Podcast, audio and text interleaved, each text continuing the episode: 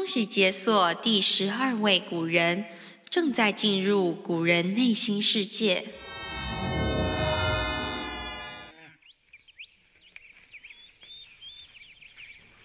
嗯，这里的空气好好哦，跟车水马龙的都市完全不一样哎。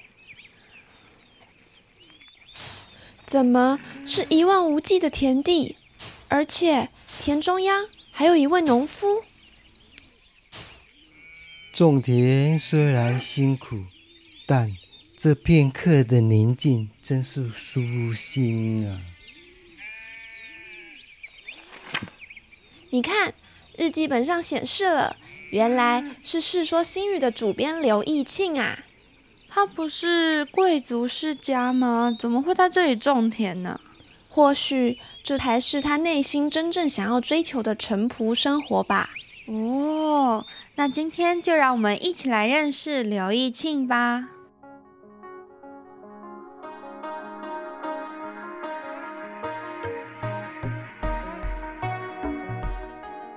Hello，大家好，我是春桃。我是卡莉，哎，卡莉平常会看小说吗？会啊，都看什么类型的？哎，其实我看的类型还挺多的哎，像是我在累疲惫的时候，就会看一些爱情类型的，甜甜的，非常的快乐啊，看一下美满的虚拟世界这样。没错，但我自己最喜欢的还是推理类型的小说，像是福尔摩斯，正让我的逻辑推理能力增进了非常的多。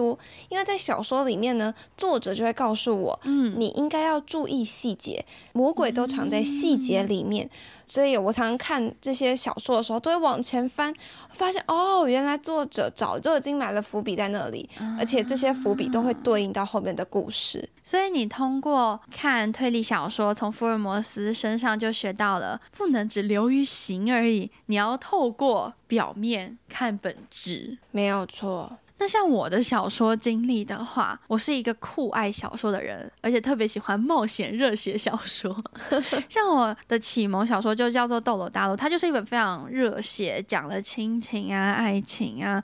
哪怕那时候我才十岁吧、九岁，根本都没有办法把所有的国字都看得懂。但是我还是会被那种小说很引人入胜的那种情节啊、角色设定啊，给深深的迷上。嗯，所以他也建立了一个我愿意去看文本类型的读物的基础。就比起同龄人，他们可能还是偏视觉、卡动画类型的。嗯。所以对我们来说，小说的地位其实蛮高的，没错。所以对我们来说，小说其实就是我们生活的一部分。对，它可能没有到那么重要，可是它一直都存在。如果让你说你看过什么小说，你一定能举出来。一两部你喜欢的，对。可是小说在先秦时代啊，这个词刚出来的时候，就是《庄子外物篇》有讲说：“是小说以干县令，其余大达一元矣。”这里的小说有点。有点为贬义，它就是有点小人说出来的话 的那种概念。嗯，那到了班固的《汉书艺文志》里面也有讲到，说小说是拜官言史、道听途说、哎呦之流的言论，所以对他来说，好像也是比较平民阶级所看的。嗯，没有把小说。建立出一套完整的系统。那我们开场讲到小说，又跟刘义庆有什么关系呢？什么关系呢？当然就是因为他那本最有名的笔记小说《世说新语》啦。这也是等一下会介绍到的哦。那先来了解刘义庆本人呢？大家还记得第十话诸葛亮的时好，我们说。诸葛亮很忙嘛，因为他一生都忙着鞠躬尽瘁嘛，他真的好辛苦，所以没有太多的时间去著书。可是像是刘义庆呢，我觉得他就是打破这个迷思的第一人，因为他也真的好忙。我们知道他是一个王爷嘛，对，因为他是皇亲贵胄，宋国的皇帝刘裕就是他的叔叔。他是长沙王刘道邻之子，后来又过继给西夏五子的刘道龟也是他的另外一个叔叔啦。是，刘玉庆从小就非常的聪明过人，甚至有些大人都比不上他，嗯所以哦刘玉呢就非常的喜欢他，就把这个小朋友带在身边啊，都喜欢什么事都拎着他一起做。所以在刘玉庆十三岁、十四岁左右的时候，就跟随着刘玉去北伐去了，去打仗了。你敢信？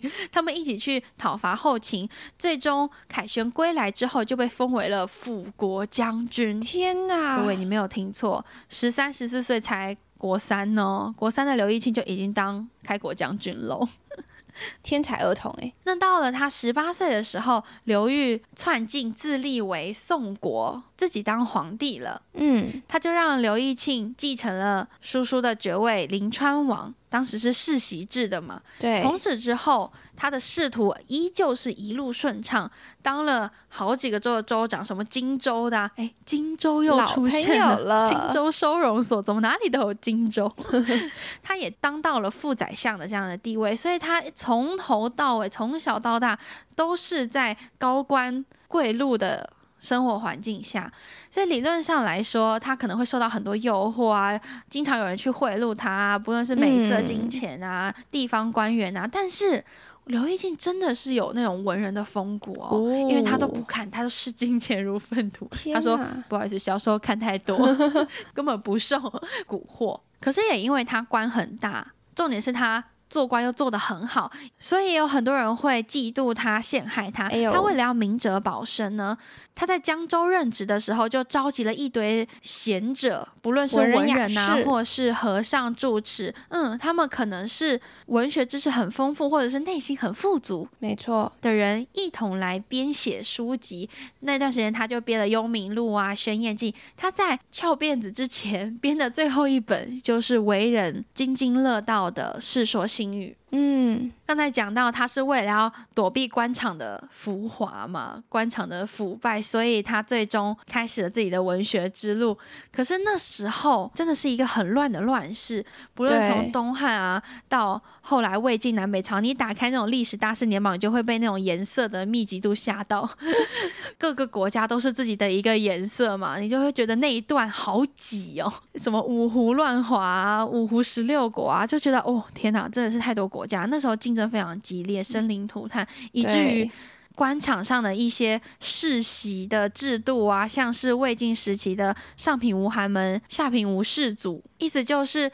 不论你多有才华，只要你是一个穷人，你是一个平民，你就没有办法为国尽忠效力。所以，对于读书人来说，是件不友好，甚至让他们会觉得，那我读书要干嘛的一个年代。那在这样的风气下呢，很多人都为了安身立命，就开始不谈政治。嗯，当时还有党锢之乱、宦官专权，把一些政治立场不正确的文人啊，谁都是抓起来吧，所以大家其实都很害怕。那在这样的风气之下呢，这些文人呢就开始轻谈。轻谈就是 我爱说什么就说什么，这些事情无关乎政治，无关乎国家，我就是在抒发个人的情怀，所以越玄幻越偏越好。所以那时候老庄思想这种内省自心的这种个人主义的，非常的兴盛。嗯，大家都很喜欢写跟看志怪志人的小说，志怪就是写一些妖魔鬼怪的一些故事啊，对，然后或者是一些以人为主的。哎，那这以人为主当中最有名、最有名，也算是那种源头型的，就是《世说新语》。《世说新语》呢，主要就记录了汉末啊到魏晋的这段时间的人物。哎，但你说有没有超过？是有啦，也有上起于秦末啊、西汉的时候东方说的故事啊，它其实有一些还是有超过这个范围。哦但大部分就是魏晋时期的人物，他们的言谈风尚啊，跟一些趣闻轶意事，识，它包含了政治啊、经济、社会、文学、思想等等多方面的技术，而这一些呢，都是比较没有那么严肃的。对，是很真实的，所以《世说新语》能有它地位的其中一个很重要的原因，就是它有这历史考究的价值。没错，不过大家注意哦，他的笔记型小说真的是有种把备忘录合集的感觉，还没有所谓的情节，还没有角色设定，它就是一篇一篇一篇的故事。可是它可能也没有像寓言故事那样，通过讲兔子、老鼠、狐狸去表达一个道理，它可能就只是很真实的去记录当时不论是官宦人家，或者是平民百姓的一些生活，主要是关怀人家啦行为举止，而这也是它很珍贵的地方。所以，我们今天呢，为了这一本非常珍贵的图书，就决定要办理一个比赛。哦这个比赛叫做“试试看试说故事 PK 赛”。那么，这个比赛规则是什么呢？什么呢？就是春桃跟 Carly 要在《世说新语》分成了三十六个种类、一千一百三十余则当中，选出自己觉得有趣的故事讲给听众朋友们听，让大家来判断谁的故事比较有趣。而且这个故事不能单单有趣而已哦，哦，它还要能反映一些道理。教育那这就不容易了。嗯，那我们谁先来？哎，那我先来吧。我要说的这个呢，跟前段时间有点关系的 B B Q 烤肉的故事。中秋节吗？万家香。没错，从前从前呢，有一个人叫顾荣，他在洛阳的时候，有一天他都收到了一封 email。哇，不可能为了讲的有趣就给我用这么现代的词汇吧？没有，这个 email 是什么呢？一封邀请函，嗯邀请他去赴宴。哦，啊，这个宴是干嘛的呢？就是要来吃 barbecue。烤肉，大家都知道嘛，这种有钱人的 party 一定是那种仆人啊、下人在旁边服侍你的。绝对不会自己动手。没错啊，当顾荣就是他的烤盘的肉在滋滋作响的时候，他就余光瞄到，嗯，嗯，旁边的人脸上都写着烤肉，烤肉，我想吃烤肉，烤肉，我来了。香，给我一块。没错，那个哈喇子啊都要滴到地板上了，所以顾荣就停下了烤肉这个动作，把自己的那一份让给了这个下人啊。旁边人都笑他说：“哎呀，笨笨呢，这么高贵的食物怎么会留给下人吃？”哦那时候吃肉很难呢。没有错。但顾荣就说了，哪有那种整天都拿着肉，但是却没有尝过肉滋味呢？这不合理，这不合逻辑啊！嗯，后来有一天呢，大家都知道那个时候战火纷飞啊，顾荣呢就遇到了战乱。有一次他在渡江避乱的时候呢，每一次到那种箭射过来的时候，炮火攻击的时候呢，就总会有一个人冲到他的身边，然后护住他说：“老板，我来保护你。” Come over my dead body，让箭都射在我身上吧。没错，顾荣就很疑惑，怎么总有一个人用自己的肉体嗯去挡这些东西呢？舍身取义的。所以顾荣就问他了：“你为什么每次都要用你的命来救我呢？”哦，原来是因为救他的这个人就是当初接收到烤肉的那一个仆人呐、所以其实从这个小小的故事里面，我们就能看到，嗯，当你体恤下人、体恤其他人的时候，或许在未来，哎，就能够帮助到你自己了。啊助人等于救自己没有错。啊！你讲完了吗？哎，我讲完了。啊，那还要换到春桃 round 了。哦，我的故事哈、厉害了。邓艾这个人是一位骁勇善战的将军，但是呢，他跟嗯韩愈一样不善言辞，他有口疾口吃，哎呦，所以他经常就是那边想要讲话的时候，就会重复讲，哎，哎，他就会一直在那边哎哎。那这时候晋文王呢，就想要跟他开个玩笑啦，所以他就跟邓艾说，哎，你总说，哎哎哎哎哎，你究竟在说有几个爱啊？那邓艾呢，居然回他：“凤兮凤兮，故事一凤。”哎呦，没想到关键时刻，他居然反将了晋文王一军。哎呦，晋文王本来是想要调侃他的嘛，嗯，可是呢，邓艾呢却回答出了一种很有哲理的一句话。高情商法眼呐、他说：“凤兮凤兮，本来只是一只凤而已。这个一有点类似老子所说‘一生二，嗯二生三，三生万物’那样的一的概念。所以一既代表了万物，又凝练到他自己身上。这其实也是有借助了楚国狂人婕妤，当时在看到孔子那边跑来跑去，就觉得孔子干嘛要这样？他就说：“凤啊，凤啊，神鸟啊，神鸟啊。”道德这么衰微的情况下，已经没有办法改变了，你干嘛还不过好未来的生活呢？这是当时婕妤在劝孔子的。诶，这个就把它挪过来，也共同用了这样的意思。这其实是很巧妙的一种做法。你知道这些文人雅士呢，他们虽然在清谈，虽然在明哲保身，但是他们其实内心还是有报效国家的梦没想。错，所以大家可以细细的去看一些魏晋时代的一些文学作品，你就会发现他们很多字里行间好像在有点暗戳戳的暗示些什么。嗯，在这边呢，春桃就觉得他可能就是在表达了那一种魏晋时代很注重自我这样皈依的一种个体精神，也许也是在抒发他没有办法就跟孔子一样报，效国家。所以只好过好现在的生活这样的一个意涵啊。哦，我好有文化呀！诶，听你讲到晋文王，我又想到两个蛮有趣的小故事。哦，曾经呢，晋文王就称赞阮籍，阮籍是谁？竹林七贤之一啊。他说他为人非常的谨慎，每次和他谈论的时候，诶，他言辞中都透露一种玄幻玄妙、非常高远的感觉，却从来不会批评别人，说别人的长短。这可能跟我们过去对阮籍的想象是有一点落差的哦，因为大家都知道阮籍爱喝酒嘛，嗯，爱喝酒的人怎么会应该过得非常的潇洒洒脱？感觉他每天都在酒精中毒。没有错，但没想到他这个人却是十分的谨慎小心哦。第二个小故事，王戎也曾经说过，他和嵇康相处了二十年，却不曾看他透露出那种喜怒的表情。诶，王荣、嵇康是谁？同样都是竹林七贤之一的代表人物。嗯，但是我觉得他们这几个人物为什么在那个年代不常会喜怒形于色？很大一个因素就是时代环境所致。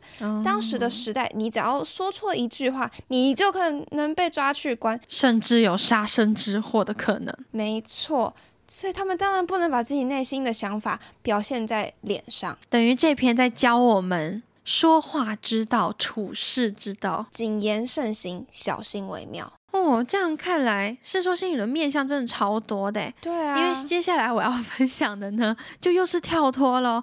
我们都知道《世说新语》分了三十六类嘛，很多类。那在梁朝的顾野王呢，又把《世说》分成了上中下三卷。其实上中卷呢，就是在一些孔子、儒家沿袭以来的美德啊，或者说一些赞扬之词啊，嗯而下卷呢，就包含了一些喜怒哀乐了啊，比如说很熟悉的王蓝田石鸡子对，粪卷嘛。那后来是有讲到他很能忍耐，但是其实一开始就在讲他脾气不好，没错，他吃不到鸡蛋就乱敲桌子啊之类的，乱踢他的脚啊。所以《世说新语》越前段越多褒义，越多赞美之词，越后段就会出现了更多的人生百态。对，比较贬义的内容。然后，那就在春桃知道这件事情之后呢，我立刻把图书馆借来的《世说新语》倒过来，从背后开始看。我知道我感兴趣的一定在后面，好戏一定在后头。果然，后面好精彩哦！就像是其哦中一篇呢，在讲王蓉与他妻子腻歪的故事。哼，王蓉的妻子呢，常常称王蓉为亲，就那种祝亲好。嗯，爱卿正的爱卿的那个亲，那王蓉就跟他的媳妇儿说：“哎，你用亲来说我，从礼数上讲是大不敬啊！你以后别再这样了。”结果他妻子就说：“我亲亲爱卿，所以才称亲为亲，不称亲为亲，还有谁可以称亲为亲？到底有几他讲了个好多亲？呢。啊，于是呢，王蓉这样子啊，他也觉得拿他任性的小妻子没有办法，哎于是就呦让他继续这样喊了，就是在讲他们两个如胶似漆的风月故事。而且他的原文也真的就是“我不亲亲，谁当亲亲” 哦。好变态哦！想说古人也都这么开放的吗？所以你会发现，这三十六类、三十六篇当中一点含水量都没有，它是很真切的去反映一些官场外、官场内、家门外、家门内、内心之外、内心之内的世界。它就是真实的呈现了魏晋时期大家的生活是什么，或者说比较偏官宦人家的生活是什么。是，而这每一个小故事呢，背后有可能包含了一个道理，也有可能你看完之后，吴萨萨完全不知道他在讲什么。这就是《世说新语》特别的地方。对，每个人在看他的时候都有自己的见解，看似无伤大雅，可是事实上，也许他在表达些、抒发些自己对当时社会情况的看法。没错。对于刘义庆，或对于我们有什么想法，请留言给我们，也可以来 IGFB 找我们聊天，或者有错误都能跟我们讨论。也可以告诉我们今天谁的故事比较有趣哦。欢迎大家的留言，希望大家诸事顺心，天天开心。下次见，拜拜拜。